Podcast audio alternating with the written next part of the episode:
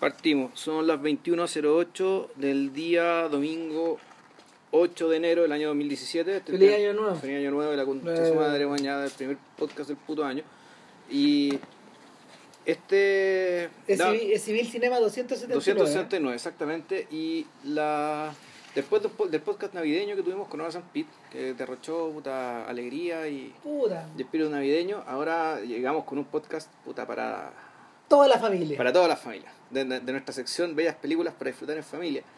Eh, les traemos a ustedes la obra íntegra en mi parte, o sea, Sí. yo las cuatro películas ¿Y cuál de es íntegra Casa, de mi parte? del director griego Yorgos Lantimos. Esto, esto forma parte en realidad como de una política que el podcast ha tenido eh, a lo largo del tiempo y es que cada vez que hablamos de un director nuevo eh, o de un director imp- importante, interesante dentro como de este, de este nuevo siglo, sea Ramin, Ra- Ra- Ramin Baharani o sea eh, Jeff Nichols o sea... ¿Quién más? también que sea ah, Claro. el que hablamos el otro día, pues, bueno, el, de, el de la banda punk, Claro, eh, porque- Solnier. Claro, eh, la idea es tratar, como la, como la obra es, como la obra es manejable, tratamos de verlo todo. Y en este caso con Lantimos es particularmente interesante porque eh, mira, Lantimos, Lantimos es un gallo que es, es plenamente de este siglo. Sí. No tiene, probablemente tiene alguna obra para atrás, pero las que importan eh, son plenamente de este siglo y es más, yo diría que casi son, pertenecen más bien a esta década que a la anterior, por decirlo de alguna forma. Eh, el- la película con que él se dio a conocer eh, mundialmente, que es Quinodontas, Colmillo, Colmillo de perro. exactamente.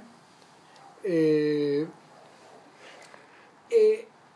es una película que es una película que llega a los festivales entre el 2009 y el 2010 aproximadamente. Ahí se estuvo, se estuvo como repartiendo y, se, y causó impacto y toda la weá. Y corre el boca a boca y, y, y que esta wea. Ahora, eh, es uno. Eh, es un sujeto que, de hecho, cuando eh, es uno de los sujetos que eh, la editorial Faidon eligió entre, entre los 100 cineastas del siglo XXI por un libro que se llamaba Take 100. ya. Es interesante porque, porque bueno, ahí, ahí aparecía gente un poco de toda la un poco de toda la, de todas las latitudes, entre ellos Miguel Gómez, que también es un sujeto de que cuando hablemos también, todavía se, todavía nosotros podemos dominarlas todas, digamos, son como cinco. Ya, ok. Entonces, entonces eh, entre, entre, los, entre los elegidos hay un primo de Lantimos, Ah, chuta, ya. Que es un primo, un primo artístico. Yo siento que la Raína es un primo de Lantimos. Ya. Y sobre todo, sobre todo porque me da, a mí mi sensación es que Quinodonta es una película que tiene que ver con Tony Manero. Ya. Está relacionada por dentro. De hecho, Take 100 agarraba esos dos filmes, Ya. ¿cachai? Y como representativos para, para aparecer en el libro, etcétera. Y el, el tema, el tema es que el tema es que eh, Lantimos, tal como la Raín, ha sido un personaje que salió de su salió de su salió de su país eventualmente y comenzó a hacer películas fuera. Primero películas financiadas fuera y luego ya derechamente un filme fuera. Que el caso de De- la última película, de que Lobster. The Lobster, eh, la langosta. Claro. Lantimos para estos efectos tiene la película que vio JP, que es Quineta, Que es del Eh, 2004. Claro, luego Quinodontas, 2009, Alps, 2011. Alpace en realidad, Ujú.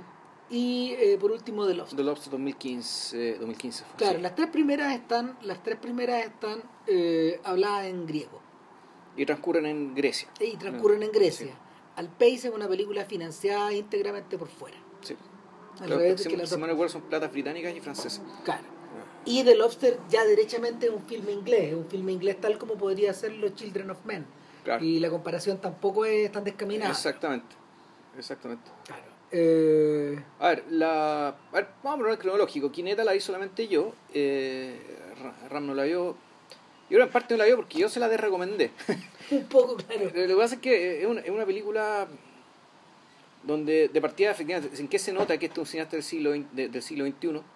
Es que se nota demasiado eh, que este tipo está parándose sobre los hombros que de aquello que estaba pasando, digamos, en el, en el, en el cine particularmente del, eh, más o menos del, del circuito europeo, digamos. Por una parte, que era un cine que se parecía mucho a lo que hacían en parte de los hermanos Dardenne, esto de filmar a la gente de espalda, o como Eric Sonka, ese tipo de movimiento de cámara, y también cierta, y, y también con cierta con cierta cosa media, media urgente y media impúdica que tenía las películas Dogma, de hecho.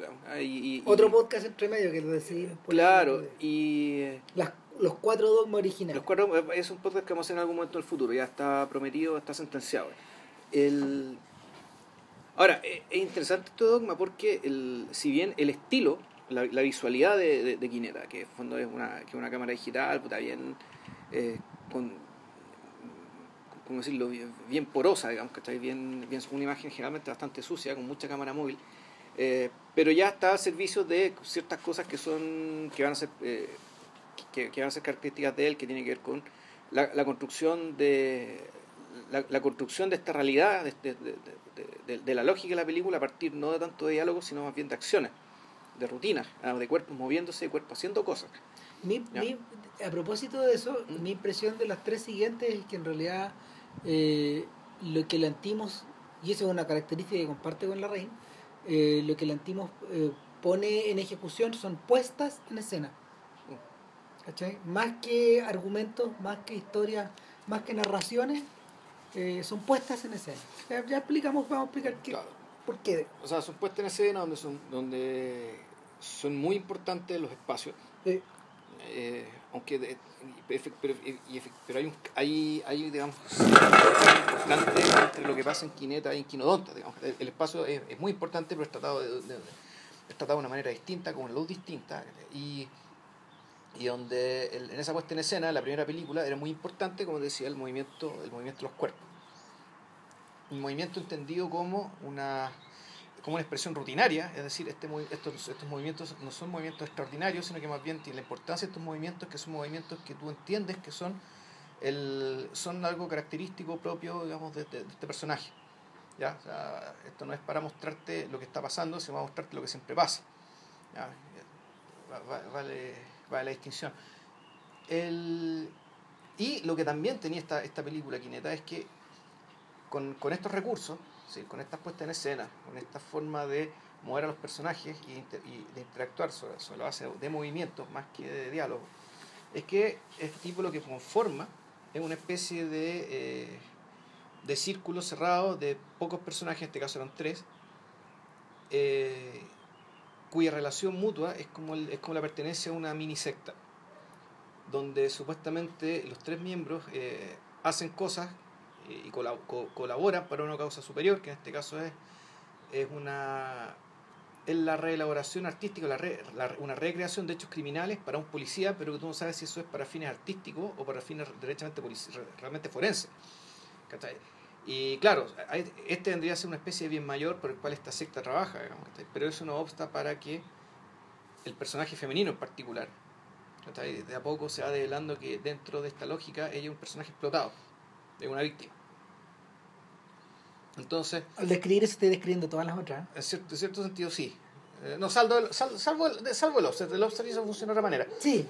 El, y claro, en este tipo de películas donde te, te retratan un orden, como este orden que funciona de esta manera, y, y, y, las características de las tres personas que participan, que es este policía, el fotógrafo, que parece ser un poco el protagonista, un poco la mirada más neutra, que hay y que, podría, y vendría, a ser, y vendría a poner la mirada al espectador también. Y esta mujer, que es una mucama de un hotel, que, que, que se presta para hacer estas esta reactualizaciones, estas recreaciones, que se ponen cada vez más violentas y más, veros, más verosímiles. Eh, el, claro, ¿de qué se trata la película? Este tipo de cosas, al igual que con, con los hermanos Dardenne y El silencio de Lorna, por ejemplo. Que una película muy antiguo. Claro, y una película posterior a esta. Eh, no es que la haya copiado, pero sí la lógica cuál es, es que ya está la máquina, están los engranajes, ¿cachai? pero la película se trata de qué, qué pasa cuando un, un, un engranaje se desajusta. ¿cachai? Un engranaje se empieza, empieza a girar más rápido de lo que debía girar y, y, el, y la maquinaria completa colapsa. Uh -huh. eh, más, allá, entonces, ahora, ¿qué, qué es lo interesante? Digamos, ¿Cuáles son las ideas que están detrás? Aunque la película yo creo que está bien fallada. O sea, el, y, y, lo que demuestra que la película está, está fallada es que, eh, me pare, creo yo, digamos, yo, uno podría adivinarlo, que Quinodontas se moró, la hizo cinco años después y no se parece mucho a esto. Todavía es bastante, bien distinta. Eh, es como si se reinventara. Es como que el tipo dijo, ¿sabéis qué? Eh, hay, hay ciertas cosas que me van a seguir interesantes, pero esto, es que, esto tengo que tratarlo de otra manera. Necesito, necesito, por una parte, una estructura más sólida y creíble para generar esta relación de dominación. Eh, y necesito, el, necesito que los espacios sean más reconocibles. Necesito que todo sea un poco más estático. Y, esa es la diferencia que notas con, con esta primera película. Ahora, eh, volviendo, ¿cuál es, por, qué, por qué son inquietantes, es inquietante esta película y, por qué esto eh, este, este, esta, inquietud termina reflejándose y, termina prolongándose hacia las otras películas también? Es que eh, en Quineta tú, claro, estáis viendo esta historia, que es una historia ficticia, bastante que es inverosímil, por lo tanto, la, tú para poder aceptarla tienes que entender que estás en un mundo semi abstracto, que en el lugar en el que estás no es del todo el mundo real. Y que por lo tanto, en, en esas abstracciones, en, esta como, eh, en este como lugar que es de una iconicidad amplia, que puede ser, que puede ser muchas cosas a la vez, entonces sí, bueno, aquí está hablando al igual que, no sé, Saló, que está del capitalismo contemporáneo, o está hablando de eh, otro tipo de relaciones familiares o laborales, ¿cachai? Pero también tú decís, este, bueno, está hablando de la industria cinematográfica en sí. Bueno, es que ahí hay, hay, dos cosas interesantes. Eh, una, una es que en realidad em, probablemente lo que entendió Lantimos de, y la lección, la lección aprendida de ahí es un poco parecido a lo que, la, lo que le ocurre a la raíz con fuga. ¿Cachai? Podéis tener todo lo que te interesa en pantalla, pero no necesariamente todo lo que te interesa se va a poder expresar bien. Claro. O, ni a cuajar. Ni va a cuajar necesariamente. Eh, ni va a ser eh, ni va a ser la cantidad justa, digamos. A veces te, te podéis pasar como, como le ocurre a Fuga. Le pasó a Fuga Claro, te, te, te pasáis en Entonces lo que, lo que ocurre con Lantimos es que a partir de Quinodonta el de depura. Y lo primero que hace es crear eh, no un escenario de fantasía, sino una puesta en escena hiperrealista. Eh, es decir, donde los espacios están súper definidos, donde los personajes están muy bien caracterizados, donde las mecánicas entre esos personajes están muy bien armadas, ¿cachai? Y, y, y, el, y los minutos iniciales de Quinodonta, ya vamos a explicar de qué se trata, eh, funcionan sobre la base de, esta perfect, de este auto perfectamente calibrado, pero que parece carecer de sentido. Parece que no, hay, no hay sentido para el espectador. Tú vas absorbiendo información, pero no, no puedes decodificar. Vas, vas mirando las conductas, vas viendo las instancias, vas viendo los lugares y no, no cuaja, no cuaja, no cuaja hasta que de repente un elemento, un elemento extra se introduce y todo gira. Que es lo mismo que ocurre en Alpes. Mm. Y lo mismo que ocurre en The Lobster también una vez que se, se inserta un, un, un, solo elemento que va cambiando en las distintas películas. Y, y la, en, en Quinodontas es el momento donde te das cuenta de que esta familia griega, donde hay un papá que es un empresario, más o menos próspero, eh, claro, Donde, hay, donde hay una villa, prácticamente donde viven estos chiquillos, con unas paredes más o menos altas, donde ellos están como tomando el sol, ¿cachai? no sé, están como en un sábado, están como en un domingo, eh, y con una mamá vestida de blanco que los atiende, y después espera al marido, y después tienen una cena y todo. Eh, pero es el, es el, momento en que, en que te das cuenta que ellos están encerrados. Claro. Que estos cabros no salen para afuera. O sea, no salen para afuera y no solo salen para afuera, no saben que hay afuera. No saben que, no saben que hay una afuera. Claro. O sea, ellos creen que el mundo es esa casa. Claro, es el momento donde, donde ellos se aterrorizan por culpa de un gato, o es el momento donde ven un avión arriba y un avión arriba en el cielo y luego ven un avión de juguete en el Prado. Claro. Cayó el avión. Exactamente, o sea, eh, el, eh, el, avión, cuando alguien dice, puta, cuando, cuando caiga este avión quiero dejármelo para mí. Entonces uno dice, pero, ah, qué raro, ¿por qué está diciendo eso? Y después tú tenés que el juego es que el papá de repente tira un avión de juguete y ellos, estos cabros chicos, en su inocencia, porque el fondo son todos inocentes. Y no son gente pequeña, son, son veinteañeros. Veinteañeros, de veintipocos, digamos, son de veinticinco. Claro y la mayor, que vendría a ser la protagonista, que es la que es la, que es, la, es la actriz fetiche de... De Lantimos. De Lantimos. Uy, ¿cómo se llama? era... Bueno, de lo vamos a buscar en... Bueno, e, ella, ella finalmente, finalmente es el eje de toda esta historia. Da la sensación de que fuera la pareja del Antimos. No, la pareja del Antimos es la... ¿Es la otra chiquilla? No en esta película, sino la otra chica de Alpes, la, la gimnasta. Ah, ok, ya. Y que es la enfermera de, de Lobster. Ah, perfecto. Ella es la esposa de, del Antimos. También griega, pero... eh, pero chuta, cuando la- el- en el Lobster hablaba francés como si fuera como si fuera francés. Sí. Me sorprende, tenía, tenía un acento, un acento en- de, Prácticamente de native inconfundible, speaker, sí, digamos, claro. sí. Ahora, el... Y ella actúa en Antes, de la, antes del anochecer. No te puedo creer. Ah, uno de los personajes griegos. de Uno de los personajes griegos de Antes del anochecer, la, la, la chiquilla joven, que era pero muy rica, ¿cachai? Y te la mostraban precisamente para que te la mostraban rica para ver cómo reaccionaba Jessie ante eso. ¿Cachai? Ah, claro. Bueno, Ya. me imagino que toda... Provisto, claro, provisto toda, claro, la aparición de ella en Quinodonta y en la otra. No, es que Quinonta ella no actúa. ¿No? No, porque la, ella, ella recién aparece en la, en la tercera película, en Ya. Alpes. Ah, la que hacía la hermana menor, ¿cachai? En, en Quinonta será otra actriz. Se parecen. Sí, hay, hay un tipo ahí que se. Hay, hay un tipo ahí que se repite. Entonces, bueno, el.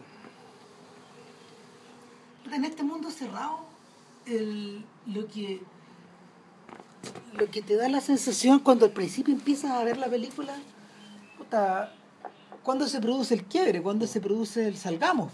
Claro. y, y resulta que la, la maquinaria funciona tan bien la maquinaria montada por este gallo funciona tan bien Y su esposa, porque la esposa es cómplice de esto. ¿cierto? Ah, exacto. esto es un- pero ella, ella también es una de las víctimas del encierro a su vez ella no sale para afuera ella no sale para afuera. Pero bueno, ahí, ahí está el tema, volvemos al tema, este, la, la, la vieja discusión acerca de la explotación y todo el huevo que te dice, de que en qué medida incluso los explotadores son víctimas. En el sentido de que igual este otro viejo también tiene que dedicar una cantidad ingente de energía muchísima para sostener esto. O sea, es un tipo que en realidad no tiene vida. Su vida es el, el sostenimiento ¿cachai? de esta ficción. Exacto, la empresa es tan próspera que en el fondo el gallo toma las decisiones, las hace cortas, vuelve a la casa y hay una pura persona que ingresa a ese lugar, que es una mujer que trabaja en la oficina. Exacto. Es como una- una guardia de seguridad. es una guardia de seguridad Como la portera, en el fondo. que él, él la, la pasa a buscar, la lleva al interior de la casa eh, y la mujer, la mujer eh, tiene sexo con el chiquillo. Con el cabro chico, claro, para que no quede la cagada y para que no se meta con las hermanas. Claro. ¿cachai? Puta, le llevan, en el fondo le llevan a esta tipa, que es una especie de, la que la prostituye, digamos, una, Ah. una prostituta VIP para este cabro. ¿Cachai? Este cabro no entiende mucho, las otras chiquillas tampoco entienden mucho. Eh, Ahora ella ella soporta esta ella soporta cómo se llama esta esta situación eh, cuando espaldas del viejo empieza como a abusar de la otra cabra claro, de la inocencia de la otra cabra. ¿sí? O sea, de hecho la, la convierte en una suerte como de es, que- es como describir esta relación es que no es la esclava sexual pero pero en el No, fondo es una relación de intercambios abusivos, ¿cachai? Claro. Donde ella, o- o- ella, ella obtiene lo que quiere, un favor sexual a cambio de una baratija, una sí, tontera. claro. te, te, te- te traigo una idiotez de afuera digamos Ah, una tontera, a- a- algo de afuera, ¿cachai? que puede ser cualquier cosa que no vale nada, ¿cachai? pero claro, en la inocencia, volvemos, la inocencia de, de- de estas chiquillas, ¿cachai? El, lo- el- todo lo que ocurre afuera es, es precioso, digamos. es, es valiosísimo. Angeliki Papulia creo que se llama esta chiquilla Claro, que además ni siquiera es tan actriz de No. ni siquiera actriz, tan actriz de cine, es decir, ella actúa muy poco en cine, es más bien actriz, actriz- eh, ella está de al teatro. Pero Ujú. con Lantimos, ¿cachai? A todas, ¿cachai? Y esta, esta actriz en particular, que es la que hace de la, de la hija mayor de esta película, y que ya también eh, es como. tendría que ser como una especie de actriz extrema. exacto Eh, la- el- es aquella que eh, es- ella aquella actriz que está dispuesta a encarnar toda la enfermedad, la violencia, ¿cachai? La, y a recibirla, a sufrirla en su propio cuerpo. Y- digamos, ¿cachai? La- claro, la distopia y las disonancias cognitivas y, y- y emocionales que se producen a lo largo de todas estas películas. Eh, ella en el fondo es el personaje que está siendo abusado por esta otra tipa. Y, y ella al mismo tiempo es el personaje que puja por salir en algún momento. O que se interesa por lo que hay afuera. Eh, del, mira, en la, en, la, en la medida de que yo ya la vi hace un buen tiempo atrás y a mí lo que me, lo que, a mí lo que más me a mí lo que más me llama la atención no es precisamente la anécdota de contar esta historia en parte porque la anécdota está tan bien explicada en el fondo ¿cachai? Lo que hace el antimo es como utilizar esta casa él en el fondo eh, explora explora de una manera brillante los, los recovecos, los lugares, los jardines. Eh, cada espacio tiene un sentido, ya sean las piezas de estas cabras, el comedor donde se produce la cena familiar, eh, el, patio. El, el patio y, eh, y, las paredes, las paredes tapiadas, ¿cachai? Esta idea de que al, otro lado, al otro lado está el caos, de que en el fondo al otro lado hay una, hay un, al otro lado hay un niño que, hay un hermano creo, ¿no? Hubo una hermana que se perdió, parece. Exactamente. Y entonces le tiran cosas para afuera a la hermana, para que coma. Porque vive como un animal, supuestamente. Claro, entonces esa, esa, esta, esta idea de que en el fondo eh, este, este lugar que habitan tiene un borde. Tiene un borde, es como si vivieran, es como si vivieran en un, es como si vivieran en un mundo, en un mundo, en un mundo que todavía es plano. ¿Cachai? Eh, es como si vivieran en un entablado, es como si vivieran en un escenario. Claro, eh, aquí lo, interesante de la anécdota, que como, o sea, tú dices, la, explican, no sé si la palabra es como la explican, en el fondo la, palabra es como cómo te la van soltando. La despliegan. la van desplegando, pero de una manera tal pasa lo que tú decís, ¿cachai? Que tú decís, no, no puedo creer que esto sea lo que creo que es. La concha de su madre. Esto es efectivamente lo que creo que es. De una vez que, eh, que tú captas, digamos, de qué se trata esto, tú empecé a decir, bueno, esto tiene esto esto va más allá del género porque en fondo que son, son, muchos géneros o mejor dicho son muchas resonancias las que están la, que pueden estar detrás de esta anécdota y por eso es que esta es una anécdota tan, tan brillante van emergiendo toda clase de errores tiene tiene que ver esto de partida bueno con la con drama un, drama familiar extremo pero donde el drama no está o sea, es un drama donde no hay, donde casi no hay dramatismo, o el, dramatismo muy escaso, porque básicamente lo que tú ves bueno, es una rutina. Entonces, la violencia, el conflicto, eso ya fue, ya estuvo, o mejor dicho, ni siquiera, ni, siquiera fue necesario que se desplegara, porque el triunfo de uno sobre otro venía desde la cuna. Venía desde el, desde el nacimiento, digamos, desde eso, este, es un abuso inveterado que viene de antes, que viene de mucho. Entonces, esto podría ser el resultado de un drama, como sé, como la casa de Bernarda Alba, digamos. Por ejemplo. Por, ejemplo. Podría parecerse, estar emparentado con ese drama, pero nada de eso está en pantalla. Todo eso ni siquiera está afuera, eso no está en el tiempo. No. No forma, parte, no forma parte de la estructura dramática, porque ¿sabéis qué? ¿Mm? Y esto es heavy. A pesar de que la película tiene, a pesar de que la película resiste esta división de primero, segundo, mm, tercer acto, en el fondo dramatismo, el, el, drama en sí no, no está, no, está presente. pues Está anulado. O sea, lo que pasa es que una cosa, el, dramatismo entendido como fuerza en conflicto, donde encarnás por personas, eso no está. No, es estático. Lo que sí hay, y es, lo que básicamente el, el motor de, de todas estas películas que acabamos de ver, es básicamente cuando la tuerca empieza a funcionar. O cuando el engranaje se empieza a sobregirar. Efectivamente, esta maquinaria, esta maquinaria en algún momento colapsa. Y eso se trata de la historia. Esto es de esto mostrarte, bueno, cuál de los engranajes se va a romper y cómo y por qué. Y qué le pasa a ese engranaje una vez que esto termina. Y ahí tú decís, ahí, ahí tenéis algo parecido a una estructura de tres actos. Pero drama, entendido como drama, no lo es. Pero sin embargo, es, es una historia familiar y es creíblemente familiar. Eso es lo que, lo que más terrible de todo. Es decir, tú empezás a pensar, bueno, ¿cuántos casos de estos habrá? O similares habrá. Pero, ¿qué, otra cosa tiene esto? El, el hecho de que sean muy prósperos, de que ellos siempre estén vestidos de blanco de partida te elimina, te, te, saca el factor de la escasez material, digamos, que es un elemento dramático. Por otra parte, le da cierto tinte futurista a esto. Es decir, esta cuestión también podría funcionar como película de ciencia ficción. de algún modo lo es. Ya vamos a explicar cuando hablemos de The Lofter el sentido de esto. Claro. Y... Pero lo otro que también es que... Yo creo que también eh, el hecho de que estén vestidos de blanco no, no solo, no solo eh, lo liga con eso, sino que además lo, lo, relaciona, lo relaciona con la alegoría. Puede ser con la alegoría, es que más que vestido blanco, en realidad están vistos visten de colores claros, deportivo, grises, deportivo, que ropa clara, pero yo creo que hay un tema ahí con el look publicitario. Hay un tema esto de que la casa en fondo también está presentada como una casa de vivienda de decoración, Como, como una casa perfecta, pues, como, esta, como estas casas, la estética, la estética, a ver, la estética no es una estética eh, es una mezcla, es una mezcla curiosa entre esta estética futurista de finales de los 60 y eh, la forma en que se viste este viejo, que se viste como los americanos a finales de los 50.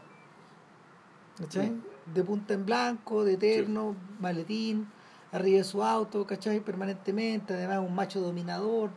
Eh, eh, evidentemente él es el centro de la casa, los cabros chicos lo esperan con lo, esperan, esperan con fruición su, la hora de su llegada. Claro, uno podría decir que esto es como la este, este, el congelamiento en el tiempo de la familia Boomer, de la familia Pedro Picapiedra, ¿cachai? Claro. De...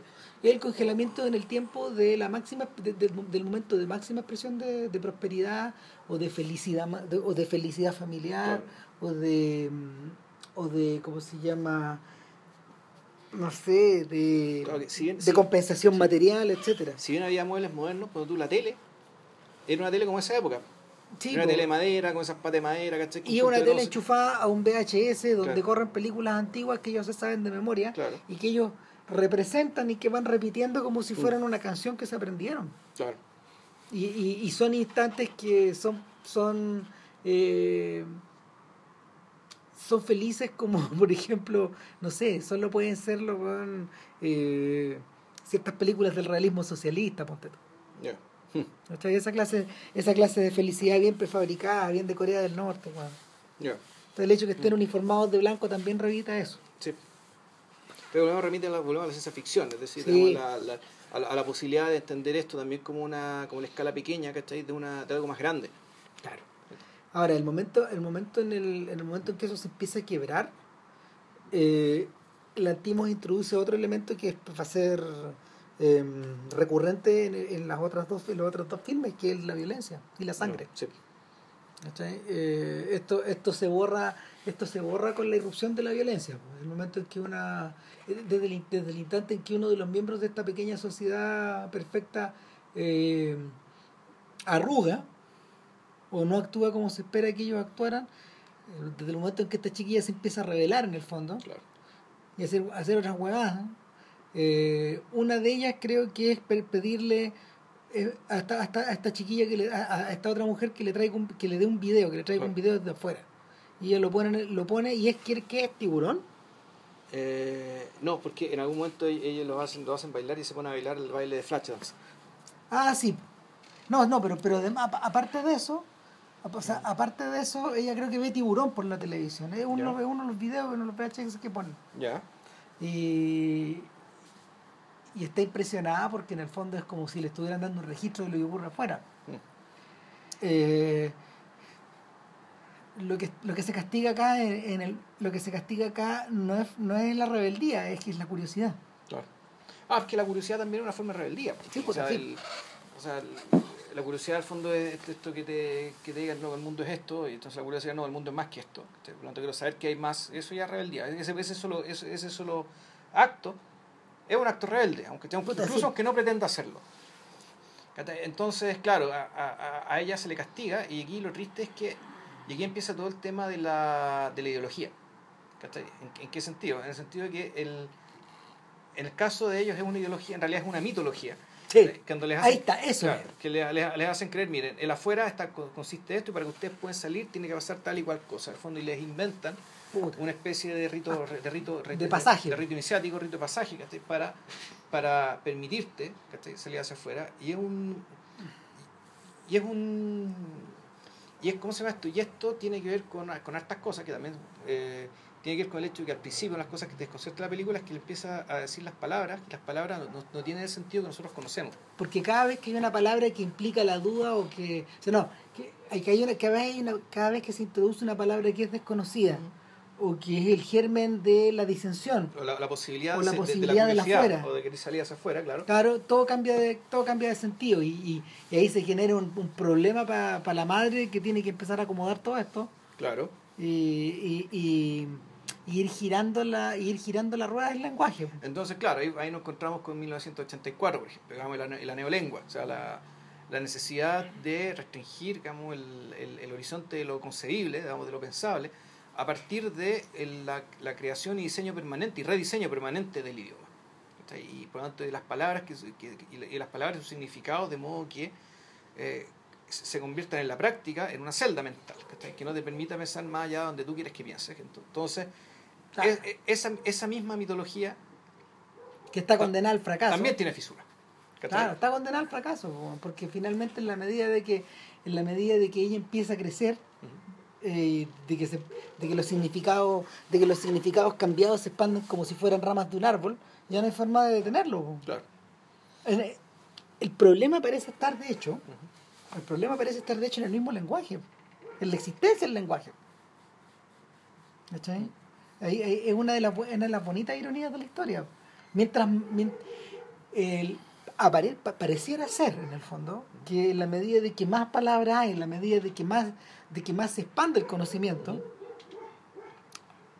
el conocimiento mismo, o las ansias de, o la curiosidad, las ansias de, de, de- de tener más, eh, desborda, la, desborda las barreras de esta casa. Claro, pero el problema, eh, claro, dices, el problema es que, eh, es que claro, el, aumento del lenguaje, no, el problema es que existe la casa. Claro. Eh, no, eh, No, el, el- el problema, el problema no es el lenguaje, el problema es la casa. lo realmente paradójico es que, claro, en algún momento, eh, cuando, pese a todo, ella en algún momento se siente preparada, la, esta protagonista principal, la, esta protagonista, la, la hermana mayor, que creo que ni siquiera tiene nombre, nom- nombre de pila, sino que es la hermana mayor, o la mayor. Es la mayor, la menor, y parece que el cabro sí tiene nombre, no, no recuerdo, parece que él sí tenía un nombre. Ella decide escaparse, eh, y decide escaparse, pero no como una decisión de un hombre libre, sino porque dice, bueno, según la mitología que me enseñaron, ¿cachai? yo tengo que romper la mandíbula del perro, que era cualquier disparate, digamos, ¿cachai? era cualquier disparate que, te- que, que, que en el fondo te disuadiera, digamos, de intentar cualquier cosa. Y sin embargo, ella realiza el, el- el rito de pasaje dentro de esta mitología que le enseñaron. Claro. Y, y el punto es que hay un final que no vamos a decir, pero es un final bien, bien, bien infeliz, ¿cachai? es un final bien... Es bien, es bien brutal. eh, eh, eh, es abierto, ¿cachai? porque de fondo tampoco te queda tan claro y necesariamente lo que, lo que está ahí, lo que está pasando ahí es que es muy malo y es muy triste. Puede ser que, que de un día para otro, por una cosa del azar, mm, se revierta, como no lo sabemos. Pero por otro lado, Pero por otro claro. lado está la, está la posibilidad de que, de que esta cárcel de la que, de la que, de la que pretende escapar eh, solo se convierte en otra. Es una cárcel, es una cárcel más chica. ¿cachai? Además es una cárcel más chica y está como la... No, no sé si esto es una ironía o es, una, o es, un, o es apunte contra un apunte conservador o contrarrevolucionario, cínico, digamos, ¿cachai? del antismo respecto de que eh, de que en ciertas condiciones efectivamente digamos, el, el- el gesto de rebelión digamos, en realidad te va a dejar peor que como estaba ahí antes. No hay que olvidarse, Ya. no hay que olvidarse en ningún momento de que el Antimo empieza a hacer estas películas en el marco de la tremenda crisis de Grecia. Sí. cuando Grecia se está cayendo a pedazos económicamente. Eh, entonces, eh, dentro, dentro, o sea, una de las posibles lecturas de estas tres películas tiene que ver en el fondo con la mm, con la idea de con la idea de mantener el control, de perder el control, de, de, de- de tener de tener en tus manos eh, la posibilidad de, de autodeterminación, que es lo que se le niega económicamente a Grecia por parte de la O, o- de, de la comunidad europea. o por el otro lado, lo que está escribiendo Antimo es que la pertenencia de Grecia a la Unión Europea, ¿cachai? Era, era como estar metido dentro de esta casa, de esta casa weón, Eh. Era una, una cuestión ficticia. Era eh, pura ficción. po, Era una ficción sostenida por una, por una violencia tremenda, digamos que en algún momento se tener que fisurar. O sea, Ya. era una ficción por un lado sostenida por un aparataje político, Claro. por un aparataje político que estaba diseñada para mantenerla. Claro. Y luego, eh, ¿con qué se mantenía a costa de esta violencia encubierta? O sea, claro, de, de- de- de esta, de esta violencia no violenta. En principio no violenta. Eh, Y, y claro, y- y- pero con la con el resultado de que salirte ahí, ¿cachai? Puta, no necesariamente de quedar mejor. No, no necesariamente, y eso Mm. queda súper claro cuando pasáis a la siguiente película que él realiza muy poco después. Un par de años después, claro. Exactamente. Y, y entonces es producto, claro, del, del- de la cagada que dejó Quinodontas. Pues, o sea, al fondo, Claro. partieron, partieron a, a pasarle plata al weón, ¿cachai? Y, Weón, vamos. Claro, porque, porque la, la, la, aparic- a ver, la aparición de Quinodonta, la aparición de Quinodonta en el cine europeo, eh, yo ten- tengo la sensación de que, por lo menos, para mi gusto, tú, tú lo tú, tú, tú diste en el clavo el otro día. Eh, está relacionada, está relacionada, ponte tú, con la aparición de la celebración y de los idiotas en la década anterior. A ver, no estamos diciendo que la celebración y los idiotas sean tan buenas películas como Quinodontas, que no creemos que lo sean. Yo diría que la celebración está, está mejor, digamos, pero no es mejor que esto. Eh, em, no, no, no, mejor que esto. Y, y claro, y aquí nos encontramos con otro tema. O sea, cuando mencionamos Von Trier, el elemento dogma, que una cuestión que se me olvidó decir es que Von Trier va a seguir presente en las películas de este weón. Sí. Uno podría decir que el, el- yo al menos el referente directo que veo, digamos, ¿cachai? para Lantimos es las Von Trier. Es lo que le gusta, es, es lo que es lo que Arnaud Desplechin eh, entiende, entiende y define como insolencia. Ya. O sea, y, y que dicho por un francés me hace cierto sentido, digamos. El, el- es la insolencia, es la insolencia weón, de manifestarse públicamente. Ya. O sea, de pegarte la, de pegarte la cachetada en público.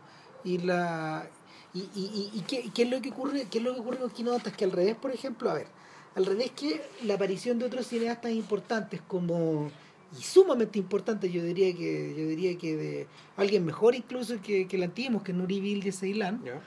eh, en Nuri Bilge Ceylan no hay una no hay una declaración de intenciones así. No. ¿Cachai? No hay una, no hay una aparición de. No hay una aparición de universo tan de un universo cinematográfico o audiovisual tan singular.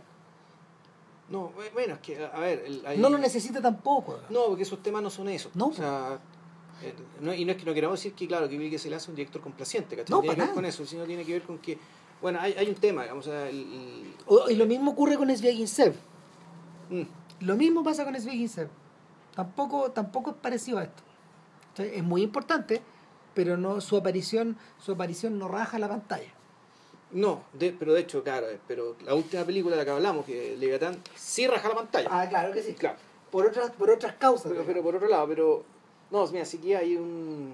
Si, si, si el tema acá, que en el fondo es como lo, lo que decía Thurston Moore, de los Sony Youth, que dice, miren, en, en, en esta weá, ¿cachai? Donde estamos todos domesticados, en el fondo, ¿cachai? Eh, de aquí la única forma de romper o parecer que estés rompiendo con algo, ¿cachai? Es con sexo o con violencia. Y. Puta, y las películas del antiguo las tienen las dos. Sí.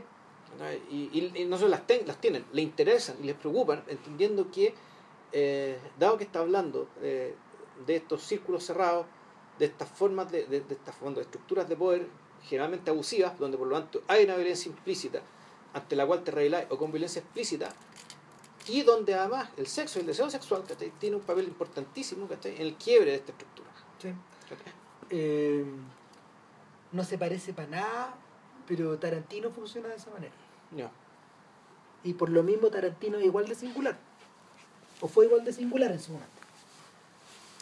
El, en el caso de Alpace, eh, nuevamente, nuevamente hay una estructura eh, que funciona con engranaje. Claro. Nuevamente hay 15 minutos de película donde esos engranajes, donde nosotros vemos el funcionamiento de estos engranajes, Pero sin saber el sentido. para qué. Tú sabes saber el para qué. pero ¿qué? ¿Qué es lo que hace? Nuevamente, un solo elemento gira y se arma todo. Exacto. nuevamente está eh, la idea de las puestas en escena. Solo que en esta ocasión no hay una, hay muchas. Claro, de partida aquí salís de una casa. Esto no Claro. transcurre en una casa, esto transcurre en, en En el afuera, en el- y en el afuera estamos. Ni siquiera se decía Atenas, no se piensa que sea Atenas. Está como lo mismo, la verdad es que es como medio irreconocible la ciudad. Mm. Eh, lo que sí sabemos es que vemos una escena inicial donde hay una chiquilla muy joven, y esa es la esposa, ¿cierto? De la antigua. Esa actriz es la esposa, se Claro. llama Nadia. Bueno, ahí lo vamos a ver en el, en tu teléfono. Claro, el, esta chiquilla, esta chiquilla que es muy joven está haciendo un ejercicio de gimnasia, Gimnasia rítmica. rítmica y eh, su entrenador que, que es una figura de autoridad en todo o sea, es, es una figura de autoridad que en el fondo de ir a dar, prestarte apoyo le dice te voy a quebrar las piernas bueno, si seguís así. Le, le- le- la agrede de una forma tremenda Sí. y él le dice lo único que yo quiero es que me cambie esta música el Carmina Gracias Burana al Carmina Burana, de Orff. que me lo cambies por algo pop porque yo puedo bailar con algo pop no con esta weá No con esta, pues sí. y corte y luego eh, después de la amenaza de este sujeto vemos una chiquilla ensangrentada arriba de una ambulancia Claro. y pensamos que es la misma en, un- Claro. en un- en unos breves momentos pero después nos damos cuenta que no Eh, y hay un sujeto que le va diciendo que, que mm, le va diciendo a le, esta- le va diciendo a esta chica le, va hablando para mantenerla consciente de Claro. alguna forma Y además trata de sacarle los datos que pueda, digamos, que esté para el tema de la hospitalización y todo el huevo. claro entonces Claro. uno dice ah este gallo es un enfermero Claro. Eh, Un paramédico, ¿no? eh, Exactamente. Y, y luego, luego vemos una escena donde ella está internada muy grave. Claro. Y luego vemos una escena donde se le habla a los padres y una una y aquí está la Angeliki Spatzulias Claro. es la es- Eh, vendría a ser la enfermera o doctora, no sé muy bien qué claro que, que, que llega hasta esta habitación y le habla a los padres y les dice su hija está muy grave eh, tiene peligro vital Pero como es fuerte, joven, yo creo que pinta bien, pues, probablemente está- el, el pronóstico no es tan, no es tan, no es tan malo. Claro, y los papás los papás le entregan una una mm, Una, una muñequera, una una- de estas muñequeras para sacarse el sudor que usan los tenistas. porque ella es una tenista Claro. y, y, y, y después de eso nos salimos del hospital y vemos distintas escenas con la Patzulias, pero lo que... Viendo su papá, que Ponte tú, eh, pero, y, pero la relación, la relación que, que hay con, con estos personajes es, deliber- es, es extrañamente fría Mm. o robótica o, o despojada de emoción.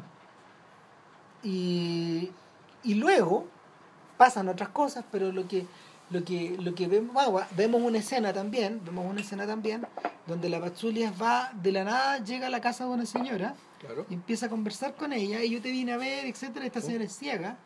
Eh, hay un hay un hay un marido que está que está como desenfocado al fondo que se despide de ella Claro.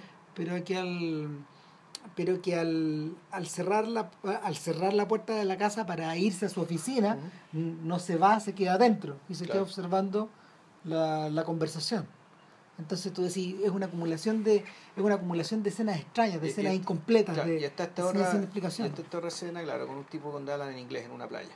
claro Entonces Y- tú decís, y- ¿qué es esta mina? ¿quién ¿qué es es? esta mina? ¿por qué está en estas tres partes? Claro, ¿qué relación tiene con estos con gallos? estas personas. Corte, eh, volvemos al hospital eh, y, la, y la chiquilla con la que estaba jugando como de la pelotita, sosteniendo la raqueta, la pobre chiquilla que está La que entubada, el etcétera. tenis, claro, la Claro, eh, se murió. se murió. La vemos que, vemos que la retiran con una vemos que la retiran con una sábana, la, la tapan y se la llevan y ella, bueno, le comunica la triste noticia a los padres, que la querían mucho. Claro. Y, Y eres única. Claro, y le dice, eh, es muy terrible lo que les voy a decir, eh, su hija las, los acaba de dejar, pero también tengo una buena noticia. O sea, no lo dice así, digamos. No, no, la- una cosa sí, lo dice con otro tono, pero, pero les tengo una noticia maravillosa. dice. A wonderful news. A wonderful news, a wonderful thing. dice. Eh, por lo menos así salían los Así subtítulos. lo, lo subtitularon en, en inglés, digamos. Claro, en griego. recuerdo. claro, él, él le dice, tengo una sustituta para su hija, que los va a acompañar en este periodo de duelo todo el tiempo que sea necesario hasta que la pena desaparezca. Y tú dices, ah, ok, Claro. Ah, ok. esto es lo que hace. ¿Cachai? Y parece que no lo hace solo ella, porque se nos había olvidado de escribir una escena, una escena donde la Patzulias va a este lugar Al donde- gimnasio. al gimnasio y donde vemos a estos cuatro personajes por primera vez juntos que no Claro. parecen tener nada que ver uno Claro, con el otro. O sea, que el la gimnasta con su entrenador, la, la- esta Patzulia, esta enfermera, y este otro paramédico que está al principio. Claro, que él es el líder. y el la- paramédico va con un papel y les dice, ya tengo un nombre para el grupo. Nos vamos a denominar los Alpes. Alpes. ¿Y por qué razón? Puta, da una razón media extraña. Él dice, eh, porque las montañas no pueden ser sino lo que son. Y, y porque eh, el, si, tú, si tú reemplazas eso, una cosa no... cual- a ver, estas montañas no pueden ser reemplazadas por cualquier cosa, pero tú podrías reemplazar cualquier cosa con estas montañas. Eso es lo que dice. Entonces, eh, cada uno adopta el nombre de uno de los montes. Claro. Entonces él es el Monte Blanco. Él es el Mont Blanc, el Mont Blanc porque, claro, el más alto. Claro, ella es la Monte Rosa. La, la Patzulias. Claro. Y así se va. Y Y, uno, los- y uno no me acuerdo cómo se y llama. los otros dos, los otros dos adoptan otros nombres. Claro. Y el y cuando yo vi esa escena y después pienso en lo otro, en el fondo, en el fondo son como una especie de oficina, de oficina de reemplazantes de gente. A ver, mira, a él se te viene de inmediato a la cabeza, ¿cachai? De partida, bueno, esto volvemos, esto es los idiotas, ¿cachai? Sí, los idiotas. Es los idiotas, es el, y el fantasma de, de Fontrir, ¿cachai? Que está, que está dando vuelta ¿cachai? La, pues la- esa película, Los Idiotas, no es una buena película, al menos es una película muy fallada por un montón de razones, pero Puta, sin sí. embargo, tú te das cuenta de que este mundo igual encontró algo. O sea, la- si ustedes se acuerdan, lo que ocurría con los idiotas en el fondo era que eh, en una especie de, a ver, corrígeme si me voy equivocando, pero en una especie como de expresión del malestar, de la, de la, de la estupidez provocada por el progreso europeo, O sea, por el progreso, por la, la- más que, más que Pero eso es más bien la prosperidad, es decir, Eso, el- en una sociedad tan ordenada, donde hay tanto dinero, donde eh, donde la vida parece, parece ya tan ordenada, tan resuelta, ¿cachai? donde no hay desafíos. Claro, la solución, la, la, la solución para escapar de ello, eh, la verdadera manera de ser punk, la verdadera manera de estar al margen De- del de sistema, claro. puta, es ser un idiota. Es declararte un idiota, actuar como un idiota, vivir como un idiota, sentir y... Claro, el, el- y por idiota yo creo que est- está la, un poco está la, la, la ambigüedad propia de la palabra full en, en, en- en- idioma Eh, inglés. Exactamente. Que es, es estupidez y es locura al mismo tiempo. Sí. Es un poco las dos. Entonces tú puedes actuar como una persona que con retardo mental, digamos, y es lo que hacían estos tipos. ¿cachai? Claro. O también como si- con pers- o actuando como si tuvieran un- ya desórdenes psiquiátricos. ¿cachai? Claro, no es muy distinto a los, no es muy distinto a los drugs que describe Anthony Burgess en su libro, en- la, en la naranja mecánica. Sí, sí. Pero ¿qué es lo que ocurría con los drugs? Que, que el, como Bur- o sea, estoy hablando del libro mejor porque la, la película lo, que- lo ejecuta de una manera súper clara, pero lo que ocurre en el libro es que corresponden a una en el caso de Burgess corresponden a una denuncia que está teñida de eh, puta, de cierto tema social, porque él mismo había sido víctima un poco de eso. ¿Cachai? Ya. De ahí, y, y era y, y el y, y, y hay una cierta hay una cierta o hay cierto hay un cierto dejo de delictualidad que Sí. va asociado a esta figura Claro, pero los drugs no era gente que se. eh, en el fondo, era, estos eran pandilleros sofisticados. ¿no? No, Sí, estaba, no estaba el gesto de, re- de rebajarse deliberadamente ante la visión de los otros. ¿cachai? Sino que más bien ellos habían creado, ellos tenían su propia escala de valores como suelen tener los delincuentes y los pandilleros. Lo- los idiotas, lo- y, por- y, por- y lo de ellos además ni siquiera era, era una subversión eh, mayor, digamos, sino era simplemente puta era bueno, lo de siempre, ¿cachai? Esto no saber qué hacer con la energía adolescente. Aquí tú lo que veías y hay un gesto derechamente contracultural, eh, eh, incluso sa- sa- que sabotea su propia cultura en cuanto puta, gente inteligente, uno de ellos muy inteligente, el líder, ¿cachai? Claro. Eh, que, que deciden, deciden convertirse en un lastre del sistema, ¿cachai? fingiendo estupidez. ¿cachai? Y a claro, sabiendas de que el sistema los puede hasta mantener y el sistema los va a mantener igual, ¿cachai? Pero claro, ahí empiezan, eh, eh, y el, sistema los puede tolerar en ese plano, pero ya lo que es el plano de la convivencia social en el día a día, ellos siempre están siempre provocando la tensión. Es decir, incomodando a la gente normal, ¿cachai? Con su estupidez. Y, y con eso están también, precisamente, subvirtiendo el orden, la civilidad, ¿cachai? Eso, eso que hace esas sociedades tan seguras, tan aburridas, ¿cachai? Pero también tan envidiables, ¿cachai? Para gente que vive aquí en el tercerísimo mundo como nosotros, ¿cachai? Y ahora la vuelta siniestra de esta weá que se le ocurre al antimo es que acá no hay una acá, acá no, no hay unos lastres del sistema po, weón. son los personajes estos personajes ofrecen un servicio son una especie de servicio que se meten en unos intersticios abandonados y en ese sentido allí ya aquí ya no te, no te- no te- la pata derecha está en Fort la pata izquierda está en Chesterton sí en el club del el club de los negocios raros o el hombre que era juez donde efectivamente los personajes tenían el nombre de un día a la semana ¿cachai? que, y, y- y que se basa en esta eh, como en esta sociabilidad que es un poco un juego un poco una clave ¿cachai? y y claro, tú te acordáis también de los simuladores, pues tú, esta serie argentina de claro, Nancy Front, Sí, ¿cachai? que, que que obedece está basada Chesterton, último y término. que, y que obedece que obedece al mismo principio Mm. y que surge a partir de la crisis argentina. Claro. Porque, ¿qué, qué es lo que ocurre con Cifrón?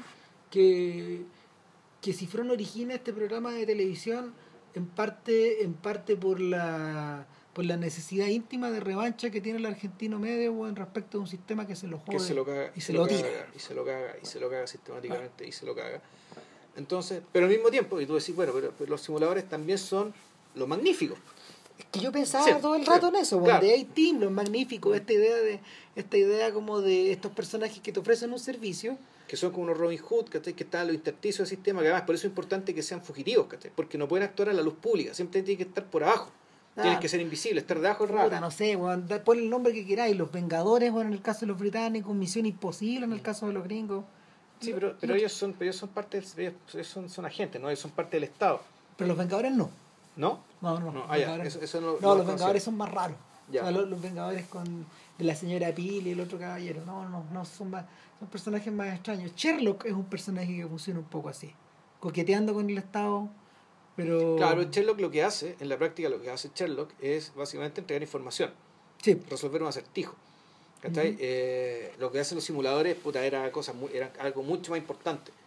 que eso y restaurar el orden social era, era, era, era restaurar o evitar un gran abuso ¿cachai? salvar a alguien de algo ¿cachai? Puede, era- puede ser hartas cosas me acordaba un caso este, de, una, de, una, de una chiquilla que quería hacerse una, una cirugía plástica onda los no sé por los 14 años entonces estos buenos hermanos todo el, todo el entablado que se para que la cabra, la cabra chica no se hiciera la cirugía estética. Entonces, no, plástica digo no se le hiciera entonces cosas por el estilo el, acá la acá como la figura efectivamente es prestar un servicio pero un servicio que eh, que consiste puta, en, en lo que más o menos se explicaba antes, es reemplazar a un muerto por un fantasma, o, sea, o por una especie de modelo. Aquí es interesante, que es una, eh, por un modelo a lo, a lo Bresson, digamos. O sea, Sí. es una, persona es, que un, no... es un modelo que en el fondo es un modelo que en el fondo está ahí físicamente para hacerte compañía para conversar contigo Para que pero- tú lo instruyas, que actúe sobre- más o menos pero como el sobre- personaje muerto. exactamente siguiendo la base de un, de un guion y de una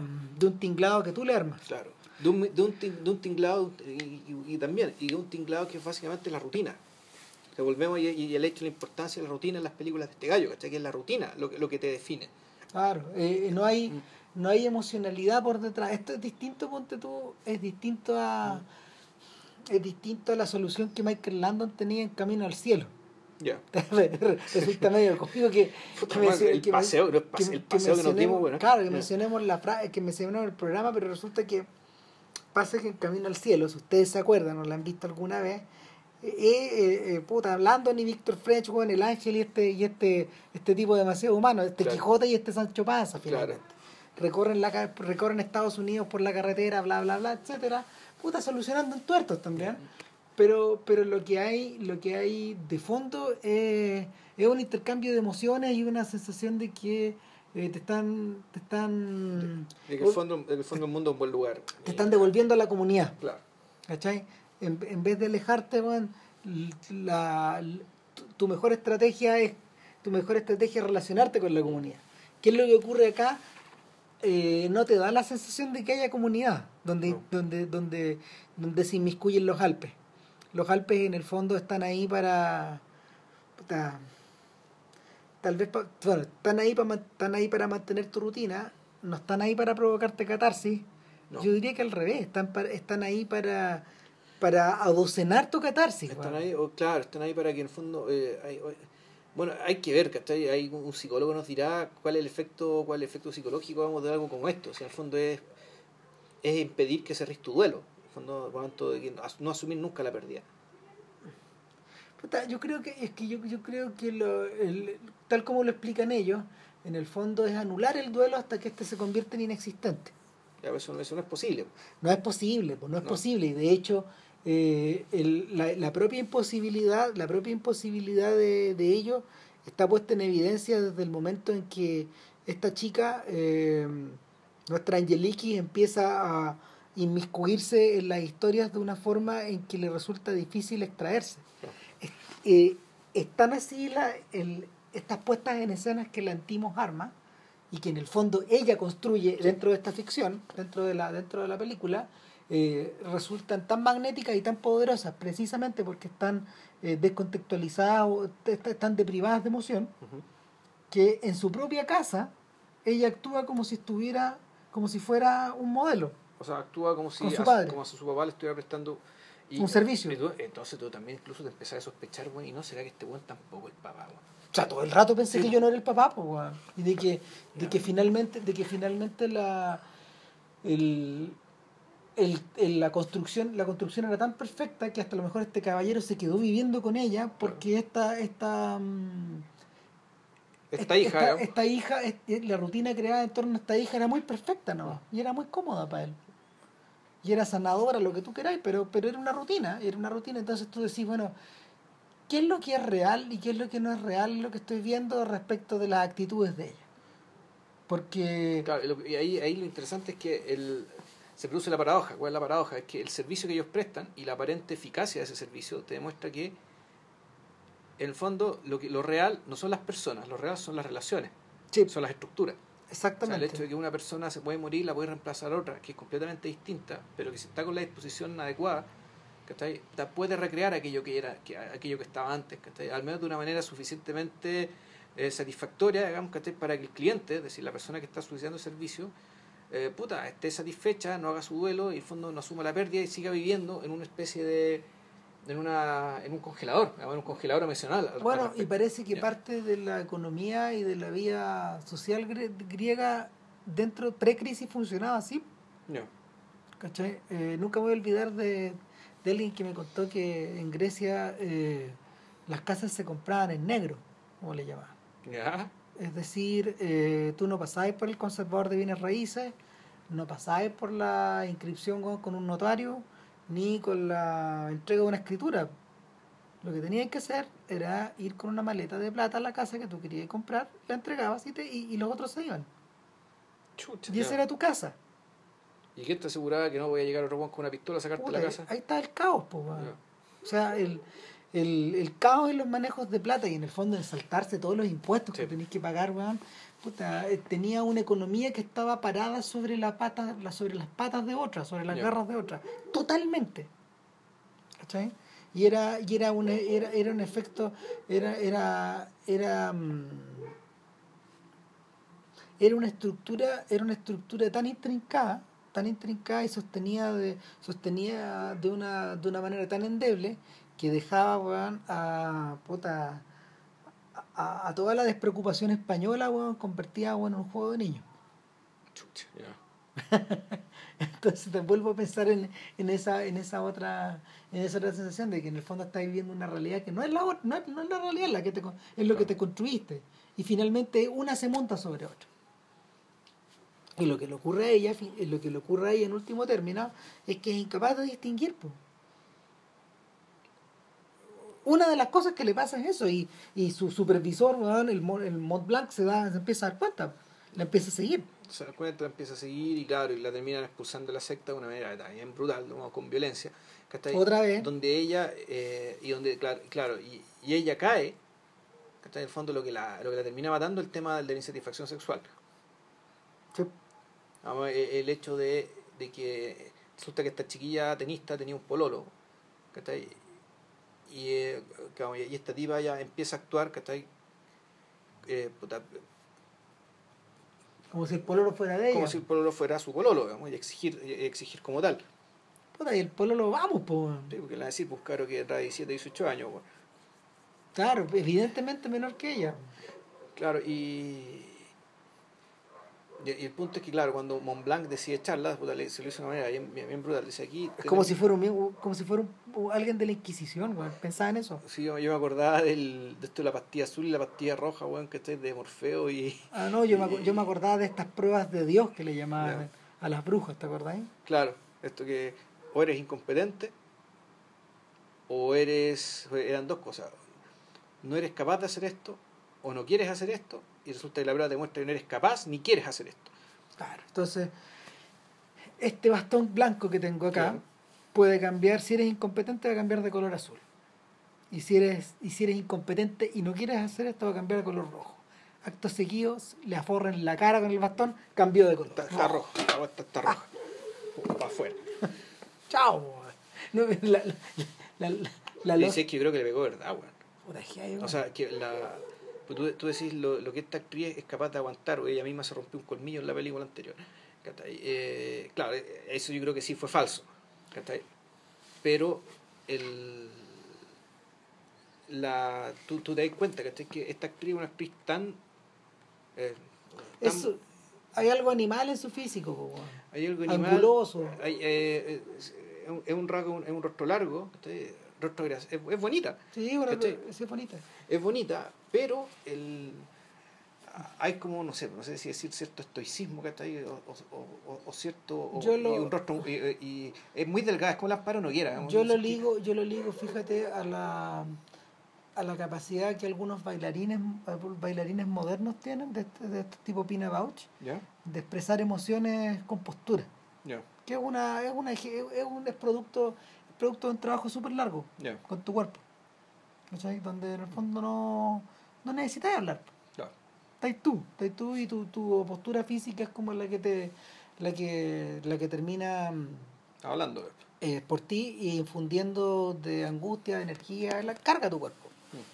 Y, y el, en cierta medida eso vuelve a ocurrir en el, en el papel que Patsulias ocupa en The Lobster. Ahora, el secundario. Claro, y ahora The Lobster, The Lobster la verdad es que yo creo que es un ejercicio eh, es un ejercicio más, más radical todavía. Lo que ocurre en The, a ver, lo que ocurre en O sea, yo, no sé si sea más radical. Yo, yo al rey, yo The Lobster la veo como una película ya más parecida a lo convencional. Puta, sí. En términos como película misma, ¿no? La, la, la anécdota, ¿cachai? Puta, igual es, es más extraña, ¿cachai? Eh, también, también extraña, es de película de ciencia ficción, ¿cachai? Pero tú como película la sentís mucho más domesticada que las otras dos. En parte, en parte obligado, en parte obligado como por el por los constreñimientos del mercado. Esta vez está mm. filmando en inglés. Esta vez está filmando en Inglaterra. Con estrellas. Y con, y con, con, actores, con actores reconocibles, claro. Es un poco, es un poco parecido a lo que es un poco parecido, volvemos a la comparación con la Raín y en este caso también a con Sebastián Lely. Lely en este momento está filmando en Inglaterra con Rachel Weisz, que es una de las, una de las protagonistas de Lobster. Sí. Y, y desde el momento en que desde el momento en que trabajas con estos gallos, evidentemente hay cierta mm, hay ciertos, ¿cómo se llama?, límites que no podéis pasar. ¿Cachai? Eh, porque ellos mismos encarnan ellos mismos encarnan a una persona fílmica en cierta medida.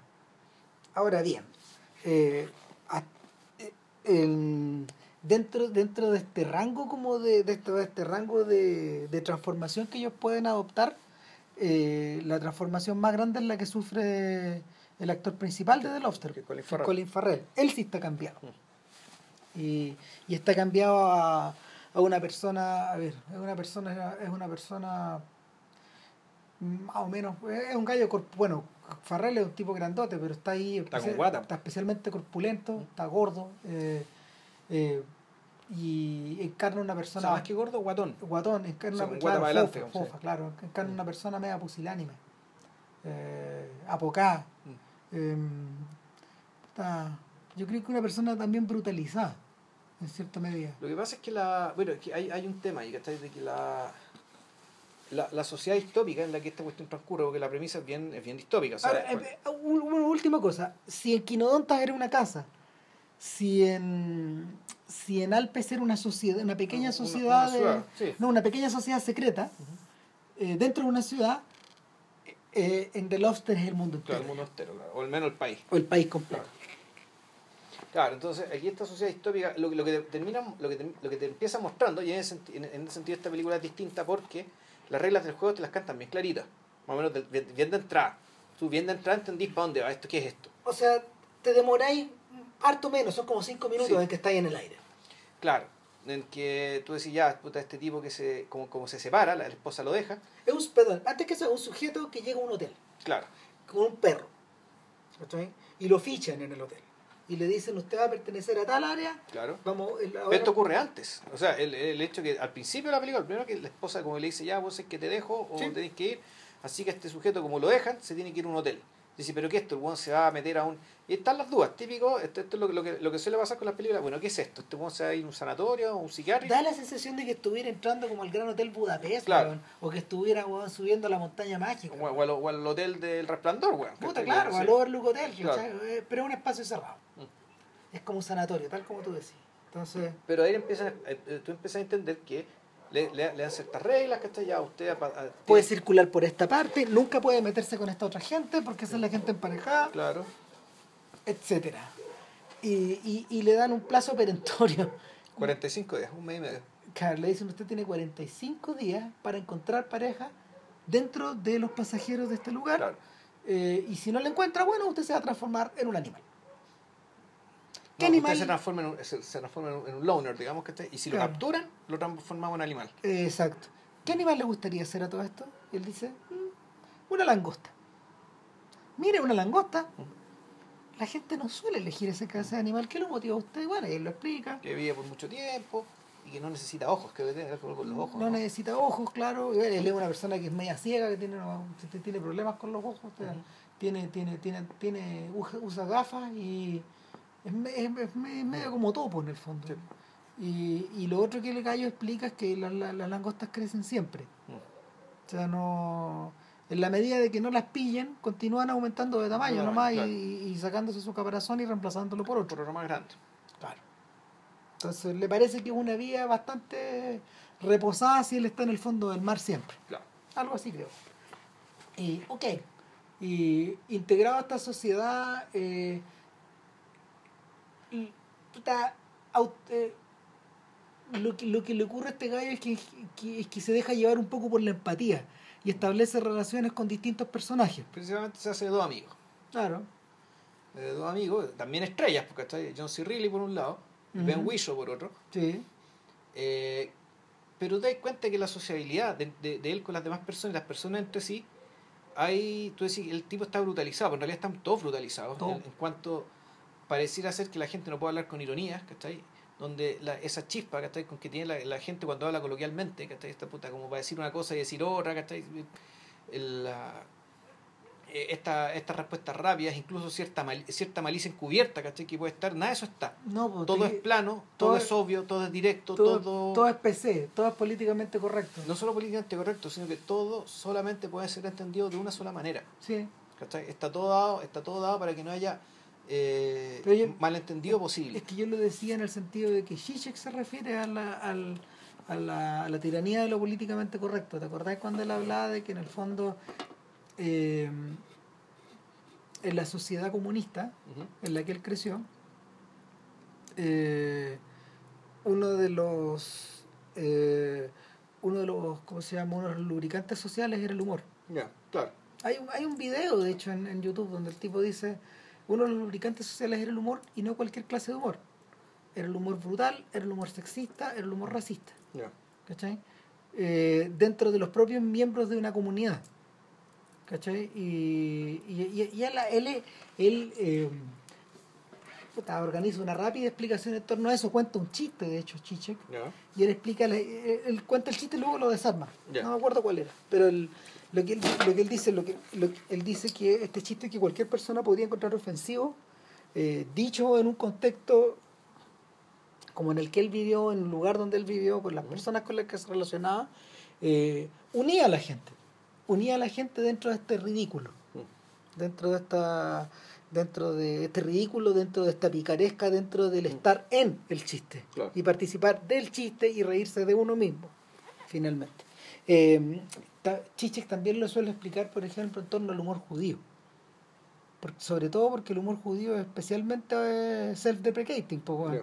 Es un humor que en el fondo se burla de sí mismo y de las características de, de las características de las madres judías, de, los de los banqueros judíos, De los rabinos, güey, de los ya. rabinos, etcétera, y, y, y de los y cómo se llama y de los maridos y de las esposas.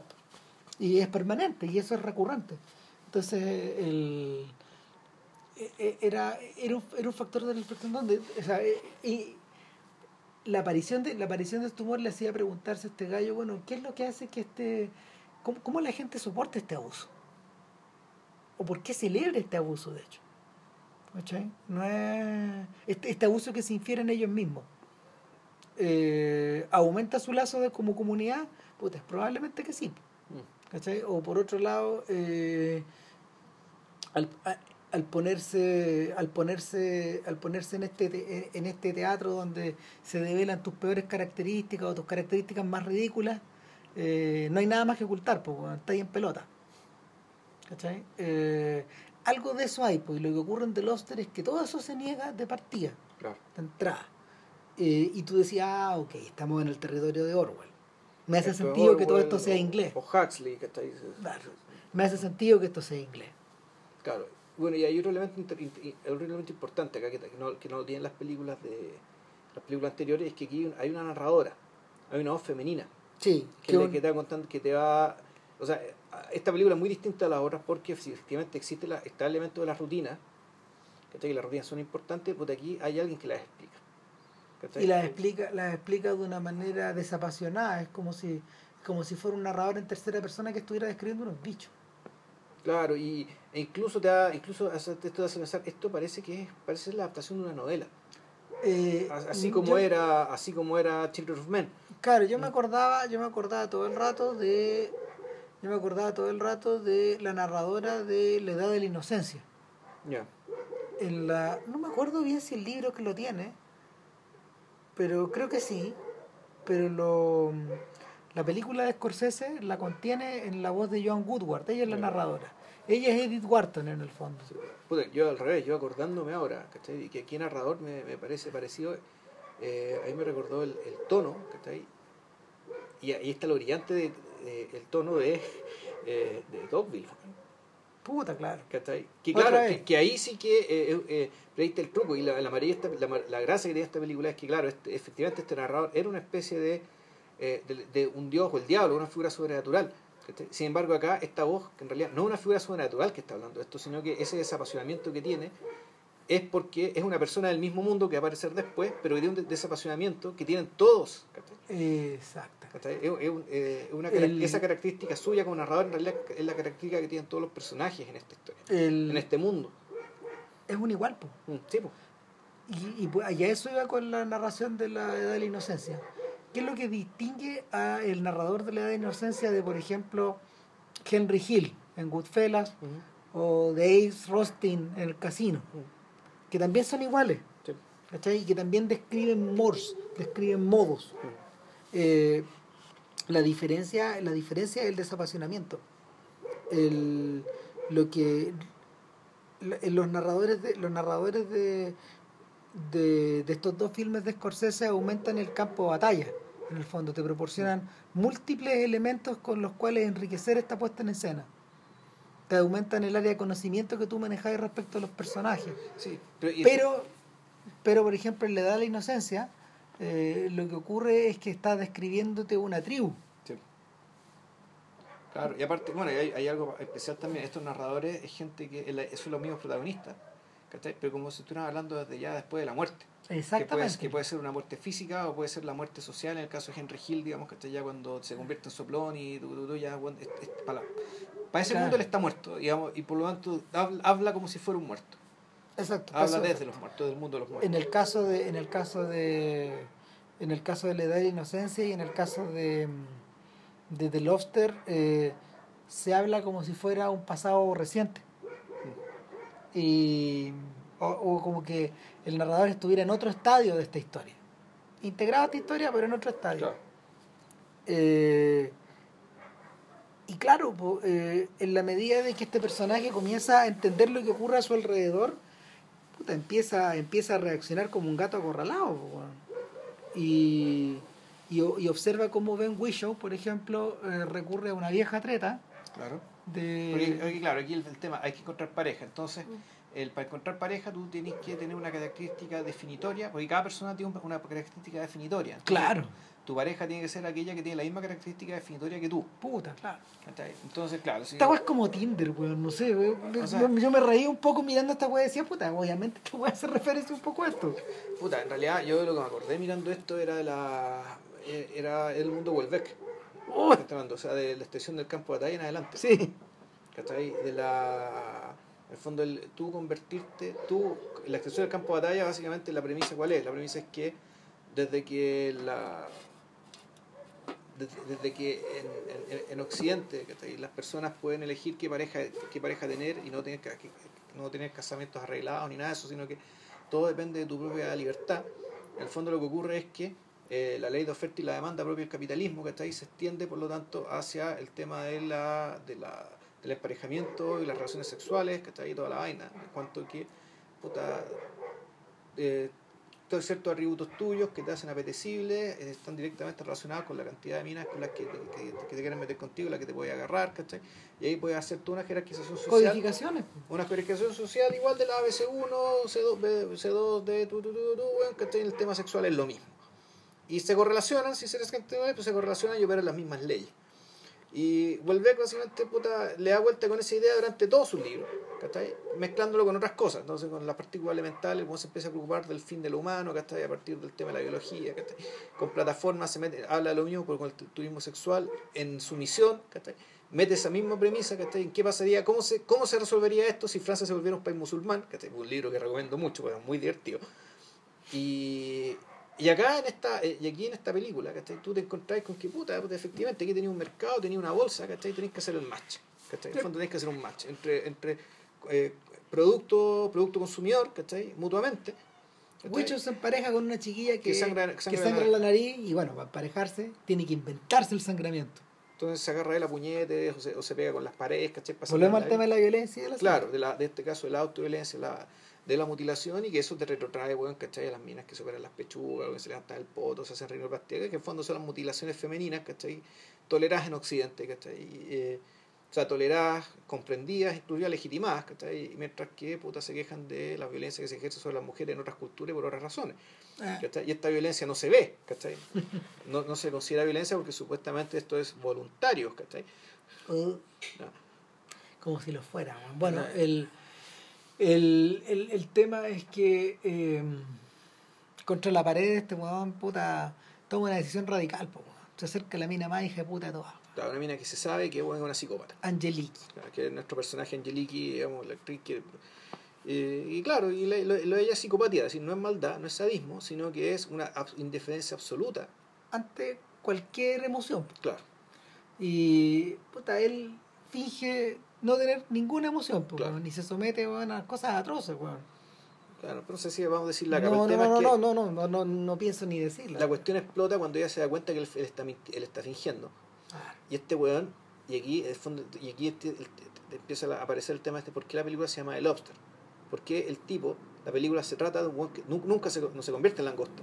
Y que sin embargo, la película lo designa a él ya como un animal. En el fondo como el animal que él quiere hacer. ¿Por qué? Porque el weón empieza, a- el- cuando lo descubren, él comete una acción muy radical. ¿cachai? Algo que... Y que sin embargo, él ni, ni siquiera está ahí si se, se da cuenta de lo que realmente hizo. no.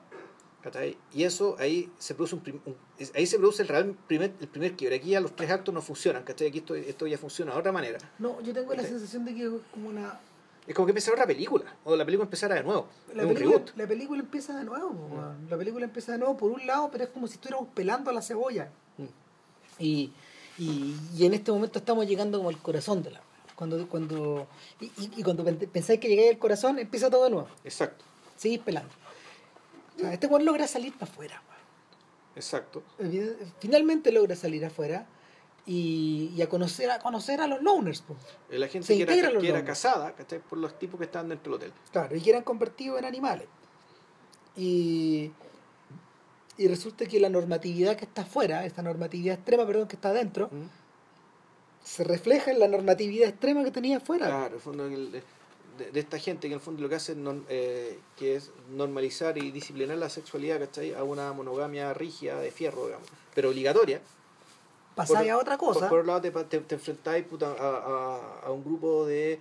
El fondo de. Es un grupo de monjes eremitas, pero que tienen que ir en grupo para poder defenderse, pero que en la práctica que ellos, cada uno de, de ellos desearían ser monjes eremitas y estar solos. Bueno, están solos en la medida que pueden. En la medida que pueden, están viven solos, solos. viven solos, ¿cachai? Eh, Se comunican por señas desde lejos, por ruido. cuando, bailan, se, se ponen, se ponen eh, Discman o, o lo que sea, o iPod, ¿cachai? Con música electrónica, claro, aquí- ahí llega hasta la autoparodia la weá. Sí, pues ahí aparece chiste, pues. ¿cachai? Y, volvemos a los idiotas de nuevo. ¿cachai? O sea, eh, aquí queda más claro que el, la, eh, queda más clara la referencia digamos, a esta, forma de sociabilidad que está ahí puta, eh, deliberadamente enferma. Hay gallos que han dicho que a partir de ese momento la película pierde interés para ellos. Ya, Eh, yo creo que es porque en el fondo eh, lo que de lo que sufre The Lobster es que hay momentos en que la premisa, estas premisas se vuelven muy muy obvias nomás, muy literales, para poder seguir para adelante, hacia donde realmente le interesa este gallo. Claro, lo que pasa es que ahí es complicado porque el, tú decís, tú te, te, te encontrás primero con, el, con, con, este, con este manicomio, ¿cachai? Donde están todos locos, digamos, donde nadie lo sabe, que, es- que esta cuestión de la gente le empareja, ¿cachai? Y. Después te encontráis con este otro manicomio, ¿cachai? Con, con- esta otra forma que, de religiosidad donde están obligados a estar solos, donde se prohíbe la sexualidad. Entonces, aquí tenéis dos disciplinamientos alternativos de la sexualidad. ¿cachai? Eh, y, y donde, claro, el fondo no sé si es que la película pierde interés, lo que pasa es que el protagonista Yo es, un, creo que no. es un protagonista que no es interesante porque está hecho para que no lo sea. No, pues. O sea, es un personaje que, eh, que a, a lo más que puede aspirar es a la a una progresiva animalización. ¿cachai? Aun cuando, ¿cachai? supuestamente la, la película, y, eh, en algún momento la cuestión se vuelve, ¿cómo decirlo? Y lo que termina molestando en realidad es que, claro, dentro de estas premisas radicales la cuestión termina efectivamente yendo hacia donde uno esperaría que tiene que ir, donde, claro, va a aparecer el amor real, entre comillas, sano, normal, que está ahí, que todos conocemos y que, o que todos quieren tener, o el que estamos acostumbrados. Pero lo, lo, que, lo que, la operación que hace Lantimos ahí eh, es ironizar finalmente sobre eso. A mí lo que más me llama la atención es que mientras, eh, es que mientras más, la, perdón, mientras más la película abandona el confinamiento, salimos de salimos de la, del, del, del, departamento donde estaban ellos al principio, luego del hotel. Después llegamos al bosque. Pasamos al bosque y luego llegamos a la ciudad. Claro. Y en la medida de que más, más vamos abriendo esta, esta, mm, este, estos espacios, eh, más opresivos se pone todo, porque ahí te das cuenta de que en el fondo eh, estos sujetos, estos loners que van encubiertos en pareja a buscar, a buscar víveres, a, buscar plata, no sé, eh, tienen que eh, tomar prevenciones en todo momento, porque puta, si andáis solo te paran los pacos. Sí, y te detienen. ¿Qué está haciendo usted? ¿Con qué vino? ¿Por qué está acá? ¿No anda con su carnet de su certificado de matrimonio? ¿Dónde vive? Te pueden ir a visitar a las casas, todo. Claro, o sea, la, la premisa era esa, si tú, si tú estás solo eres sospechoso. Claro. Lo, lo que te hace pensar, que por lo tanto, que se entiende la pareja como un mecanismo de control social. Sí. Es decir, una persona no emparejada es una persona que no está debidamente controlada socialmente. Por lo tanto, es peligrosa. Ya, esa es la premisa dentro de este mundo que está. Cada uno, cada uno de estos gallos se convierte en un potencial engranaje que puede fallar. Volvemos a la idea. Eh, claro, pero entonces la, la, ironía se da en que esta historia en algún momento la, esta cuestión está hecha para que confluya los, destinos y las afinidades que estáis de The Lobster, digamos, de, del personaje de Colin Farrell, y la, la que resultó ser la narradora de esta historia, que era que Rachel, Rachel Weisz. que es una de las miembros de esta, esta pandilla de loners, no es la líder, que es una más de ese lote. Claro. Y claro, el, el, conflicto aquí es que el engranaje, ya el, el engranaje que se saltó del mecanismo para llegar a otro mecanismo, también se salta a este mecanismo. ¿Por qué? Porque se enamora y empieza, claro, a. Eh, se enamora de, Raquel Weiss. De ahí pasan un montón de cosas que no voy a contar, pero el, pero la, la paradoja es esa, ¿cachai? Que en, la sociedad donde los tipos, los solitarios son sospechosos, ¿cachai? Estos tipos no pueden emparejarse. ¿Sabes qué? Ese es el momento donde la película se acerca más que nunca Fahrenheit 451. Ya. También en un box que funciona con la misma estructura. Sí, está copiada de ahí.